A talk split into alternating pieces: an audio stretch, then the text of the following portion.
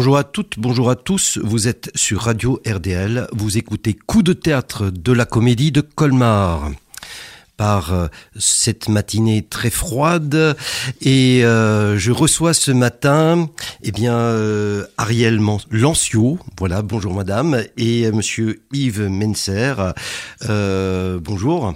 Euh, pour euh, euh, une rencontre autour de quelques spectacles que vous avez vus. Donc vous êtes des spectateurs attentifs de la comédie de Colmar et comme d'habitude, c'est l'habitude depuis un bon moment, nous parlons des spectacles à venir la plupart du temps avec Christine d'ailleurs. bonjour. alors ce matin, c'est pas, ce, ce n'est pas Francis. Ben oui, c'est Frédéric. Bonjour à toutes et à tous. Voilà, bonjour Frédéric. Voilà, et euh, cette fois-ci, euh, nous parlons euh, des spectacles qui ont eu lieu. Et c'est un, c'est un moment important parce que il arrive très peu dans l'année, me semble-t-il, que nous nous retrouvions pour parler. Et c'est, c'est, c'est quand même un moment de retour sur ce qui s'est passé, en tout cas ce premier trimestre déjà. Euh, et nous parlons euh, de plusieurs spectacles. Euh, peut-être nous pourrions commencer, si vous le voulez bien, Monsieur Menzer et, Madame Lancio, nous pourrions commencer par Rêver Molière. Euh, que vous avez vu, euh, puisque vous aurez vu euh, les quatre spectacles que nous suivons, vous les avez vus tous les quatre. Alors Rêver Molière, c'était presque le spectacle du début, parce que nous sommes encore un tout petit peu dans l'année Molière.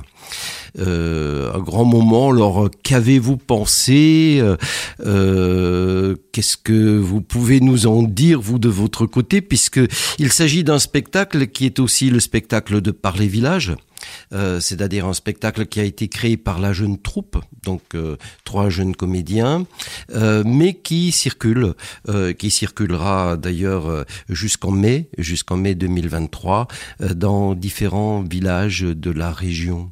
Alors rêver Molière. alors j'ai trouvé que c'était une approche très intéressante de, de cet auteur qui était très moderne et en même temps qui pouvait faire appel à, Enfin, qui pouvait parler aux jeunes, ouais, c'est ça. C'est-à-dire qu'on commence par la, biographie avec l'arbre généalogique et j'ai trouvé ça euh, assez chouette parce que c'est souvent pas connu. Ensuite, il y avait comme un, un, défilé de mode et avec tous les costumes de, où on pouvait euh, très bien reconnaître les personnages. Je trouvais que c'était une approche euh, assez dynamique et dynamisante et une bonne pause après l'arbre généalogique.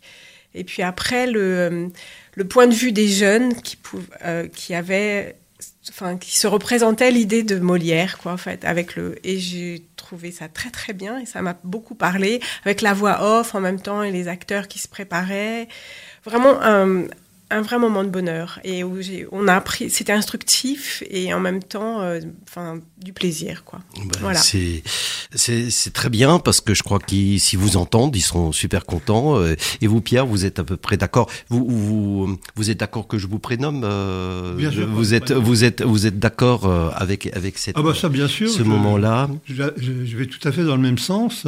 C'est-à-dire que pour, pour ma part, c'était plutôt une surprise encore plus grande dans la mesure où, euh, quand on parle de Molière, on s'imagine toujours les grands classiques qu'on a connus. Et là, tout d'un coup, on, vous met en face de, situations euh, totalement différentes qui, interpellent, bien sûr, qui font rêver aussi, comme, comme le titre le dit, et qui, d'autre part, euh, amènent à réfléchir sur, justement, ce qu'était Molière, en réalité. Et donc... Au-delà de ça, euh, ça a permis aussi de, voyager parce que euh, on s'est remis un petit peu dans des situations euh, de notre temps, tout en étant transposé dans ce qu'on vit actuellement.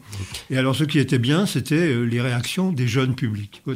Dans, tout ce qu'on va pouvoir dire sur les différents spectacles, eh bien, il y a eu énormément de jeunes dans la salle. Et ça, je trouve que c'est très très bien préfère le dire tout de suite parce que euh, quelque part, j'ai l'impression, compte tenu de nos cheveux gris, qu'il y a beaucoup de gens, des inoxydables, qui, aiment le théâtre, mais euh, de savoir qu'il y a des jeunes qui viennent écouter des pièces, qui viennent regarder, qui viennent s'ouvrir à ce genre de choses. Je trouve ça impeccable. Et, et Molière, c'était une bonne découverte pour nous et pour eux. Oui, parce que c'est un apprentissage. Regarder, ça prend aussi.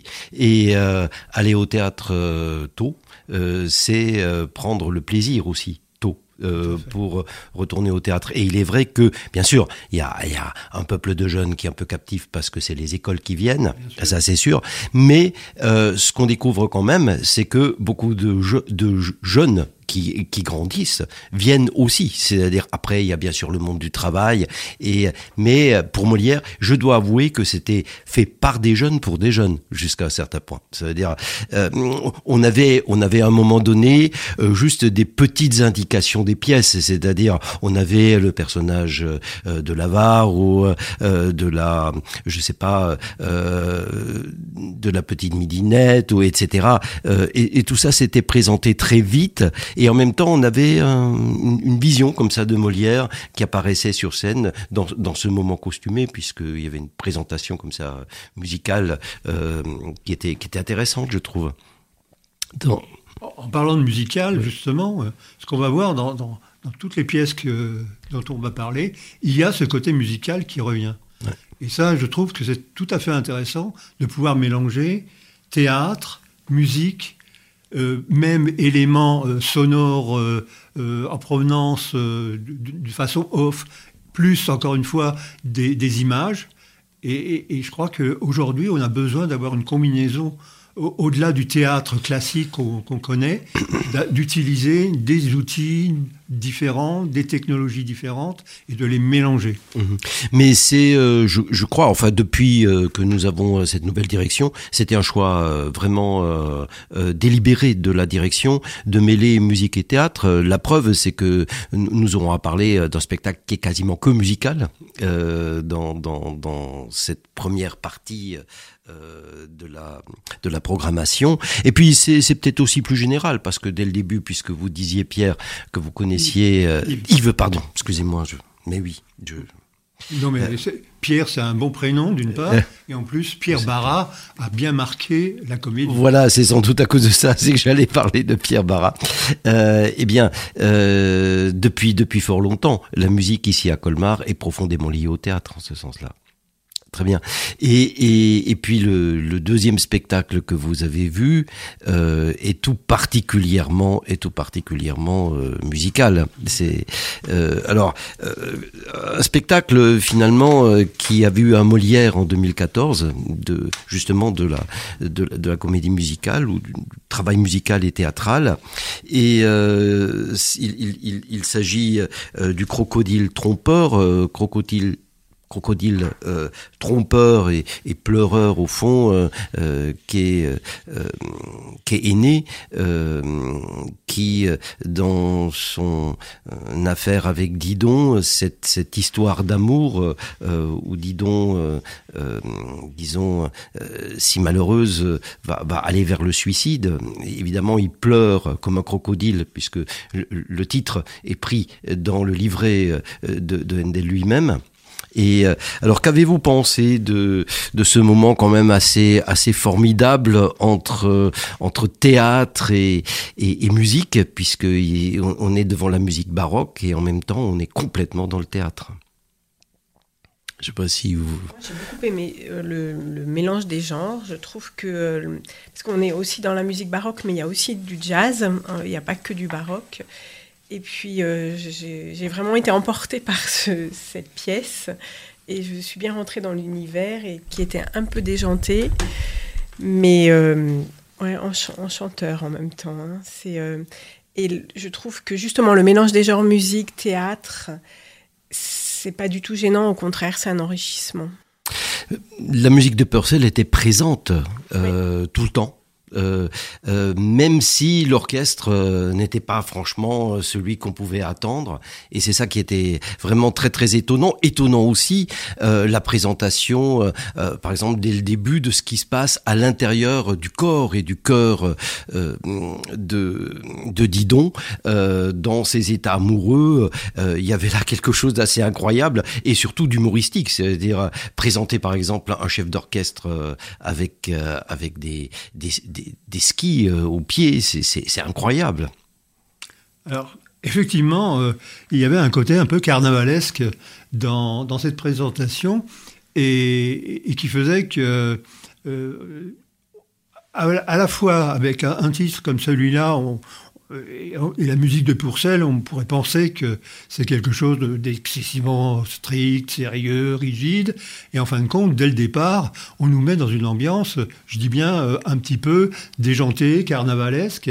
Et euh, on, se laisse prendre. C'est ça qui est intéressant.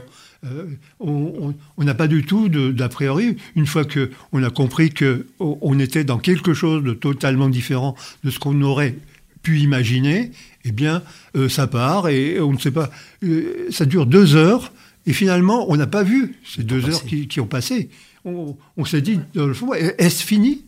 Et, c'est ça que, que ce dont je me souviens le plus, c'est c'est à la limite, euh, j'en aurais encore. Euh, oui, parce qu'on on, attend le grand air de, Didon et puis il arrive et il est magnifique, quoi. C'est-à-dire parce que c'est à peu près ce qu'on connaît euh, de, de, de, ce moment de Purcell. Et puis on se dit mais comment il va arriver? Parce que on, prend des, des, des, voix extrêmement détournées. Il y a une mise en scène assez énorme puisqu'on part d'un tableau de Breuil, on, on amène qui, qui concernait la musique.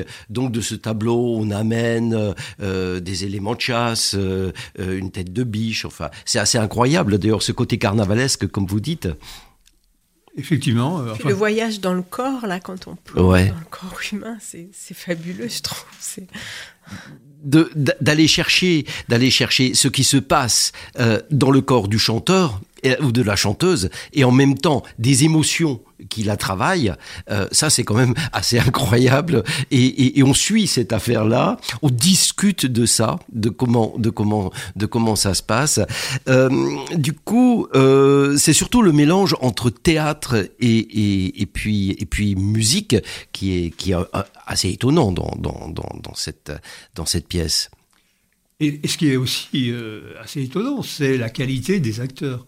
Euh, qualité d'une part euh, dans, la, dans, dans, dans, le geste, qualité dans le verbe et qualité également dans la musique, parce qu'ils sont musiciens en plus. Et donc euh, ça, ça devient quelque chose qui, qui, me fait penser un petit peu aux comédies américaines où les acteurs sont de plus en plus complets. Et là, on est en train de, découvrir qu'il y a de nouvelles générations d'acteurs qui vont justement dans ce sens-là, où ils sont à la fois euh, acteurs, des fois acrobates, et des fois euh, musiciens en plus, voire danseurs, et, tout ceci mélangé fait qu'il y a des pièces qui aujourd'hui deviennent excessivement euh, vivantes, agréables à, vivre pour le spectateur, et donc le théâtre n'est plus que du théâtre. Ça va au-delà. Mmh. Mais cette théâtralisation permet aussi de rendre la musique, je crois, alors on parlait des jeunes avant, de rendre la musique beaucoup plus abordable. Même, on n'est pas euh, dans, dans, dans l'idée de la grande musique, ce qui, ce, qui, ce qui est extrêmement important. Et on voit que c'est vraiment de la musique parce que c'est fabriqué. Euh, c'est fabriqué euh, sur la scène, euh, sur le lieu. Et moi, j'ai vu les jeunes, tout à coup, je pense que pour beaucoup, c'est la première fois qu'ils entendaient l'air de Didon qu'ils entendaient du Purcell.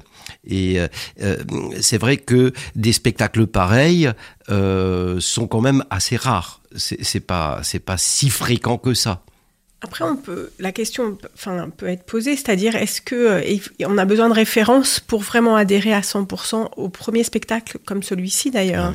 Je ne sais pas si, peut être, si ces spectacles peuvent être perçus euh, différemment ou de, de, la même manière quand on a les références ou pas. Parce que Molière, il y avait énormément de références et là aussi. Ouais, mais dans Molière, oui, dans Molière, ce qui était comme, ce qui, ce qui est un peu différent, c'est que y, y a, ça, ça, ouvre sur quand même la biographie de Molière. Bon, chez Bulgakov, mais peu importe, ça ouvre sur la biographie de Molière et donc on a, on a euh, euh quelque chose comme quand même l'époque. On a, on a euh, tout, tout, tout le euh, le, parcours de Molière lui-même et, ce qui lui est arrivé. Et puis, et puis ça finit sur euh, ces éléments vraiment très théâtralement tragique, ce qui était vraiment Molière, c'est-à-dire puisqu'il meurt sur scène, on, puisse l'air du froid, on retrouve, on retrouve la musique baroque parce que c'est quand même repris du film de Mnouchkine euh, où, mhm. où, il meurt, euh, où Molière meurt, euh, enfin sur, sur l'air du froid.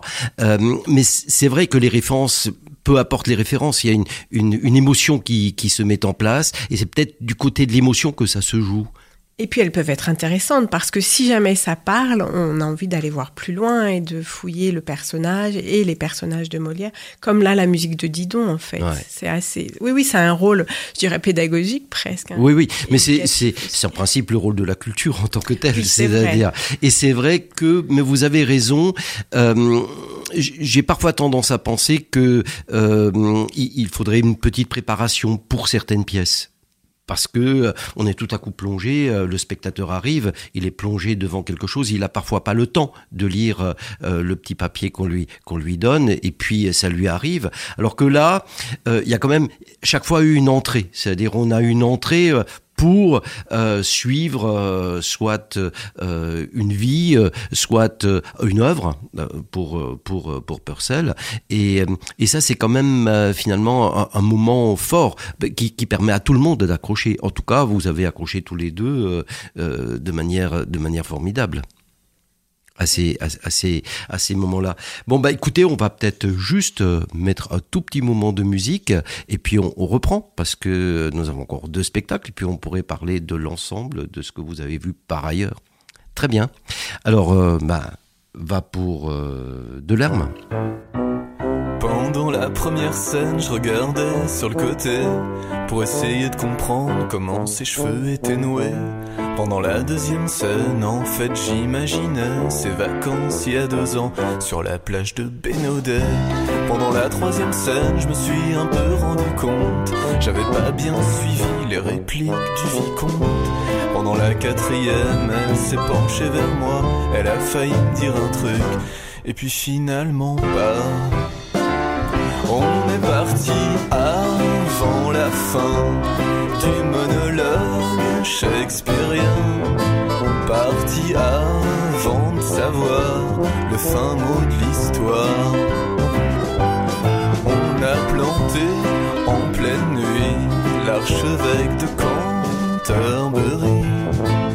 On a posé un lapin au dénouement shakespearien.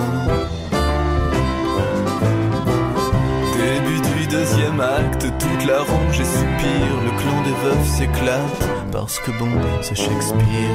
Niveau intensité, quelque chose qui rappelle le programme de MT pour l'année de quatrième. Pourtant, la mise en scène était pas mal trouvée, pas de décor, pas de costume, c'était une putain d'idée.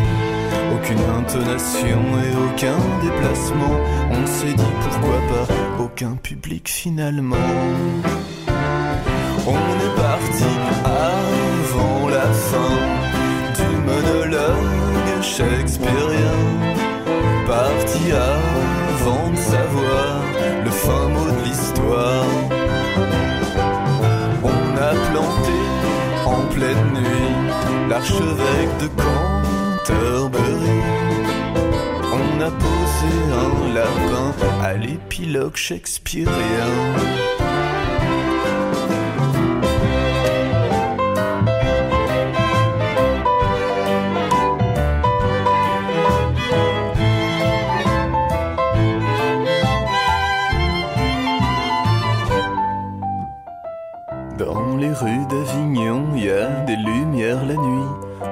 On boit des demi-citrons et on se photographie. À la table d'à côté, ils ont vu un Beckett. Ils disent c'est pas mal joué, mais faut aimer Beckett. Dans les rues d'Avignon, y a des projets balèzes. Demain à 23h, je vais voir une pièce polonaise. Dans les rues d'Avignon, y a du Pepsi Cola. Et puis y a une fille qui dit Bah en fait, je viens de le valoir. On est parti la fin du monologue shakespearien. On est parti avant de savoir le fin mot de l'histoire. On a planté en pleine nuit l'archevêque de Canterbury. On a posé un lapin au monologue shakespearien.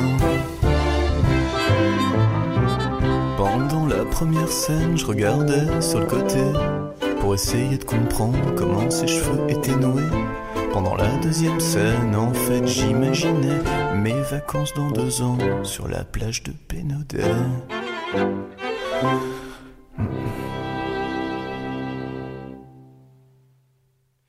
Vous écoutez Coup de théâtre de la comédie de Colmar et ce matin, nous recevons Ariel Lancio et Yves Menser, deux spectateurs une spectatrice et un spectateur, donc euh, deux euh, personnes euh, vraiment intéressées par ce qui se passe à la Comédie de Colmar, et qui voient plein de spectacles et qui nous parlent de ce qu'ils ont vu. nous venons de parler du crocodile trompeur d'Idon Aîné, également de Rêver Molière, et nous avons encore quelques spectacles en commun. nous parlions surtout de, ce rapport entre la musique et, le théâtre qui, sont présents euh, un peu dans l'ensemble euh, de la programmation.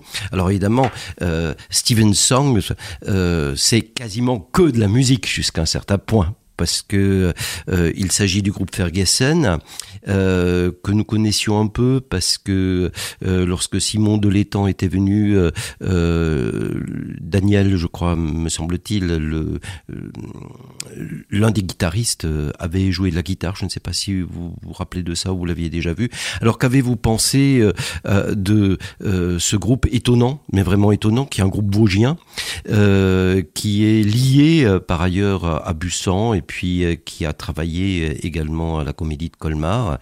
Et euh, qu'avez-vous pensé de ces Steven Songs, Stevenson qui a écrit des poèmes, qui a écrit la, chasse, au trésor, etc. Donc un certain nombre de textes et, qui a voyagé sur les mers du Sud. on parlera de ces voyages d'ailleurs autour, ces voyages marins autour de la Terre. Qu'avez-vous pensé de ces moments-là ou de ce moment-là? Peut-être Yves? Bah, Pour ma part, c'était un très très beau moment dans la mesure où je suis très, très tourné vers la musique. Euh, je, suis pas mal de, concerts et, là, effectivement, quand euh, j'avais vu dans le programme euh, cette proposition, j'avais tout de suite adhéré. à la fois par curiosité, parce que mettre en musique les, écrits de Stevenson, bah, c'est une chose. Ensuite, le groupe, j'en avais vaguement entendu parler, mais je ne connaissais pas très bien euh, la manière les approcher. De Ferguson Oui.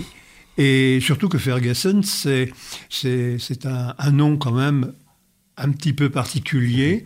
Et j'ai eu l'occasion de, de, l'évoquer avec la chanteuse, qui est justement, euh, qui a fait des études d'allemand. Et donc, euh, qui a repris ce, nom de, groupe en partant justement de la connaissance de la langue allemande. Donc l'idée d'oubli euh, ou de ne pas oublier, oui. Tout à fait. Et donc euh, euh, je trouvais que ça c'était un moment tout à fait tout à fait intéressant parce que pas des moments de, violence, des moments de planant, des moments d'accalmie, des moments de, turbulence et, et, et bien amenés bien amené, euh, parce que là, encore une fois, aujourd'hui, même à deux, on peut faire un très très beau spectacle et un très beau concert. Avec, avec euh, une, une magnifique euh, scénographie. Je, dois avouer que j'ai été fasciné moi aussi par la scénographie. Et, et, les images. Et les images proposées. Les images qui, viennent, qui, qui, qui, venaient en appui et qui faisaient que ça nous dépaysait tout de suite. Enfin, ça nous dépaysait, mais ça, ça nous mettait dans le paysage en plus. C'était euh, tout un univers où euh, on était coupé du monde pendant toute la durée du spectacle. Vraiment, moi, je venais du salon du livre et ah j'étais, euh, j'ai voyagé vraiment.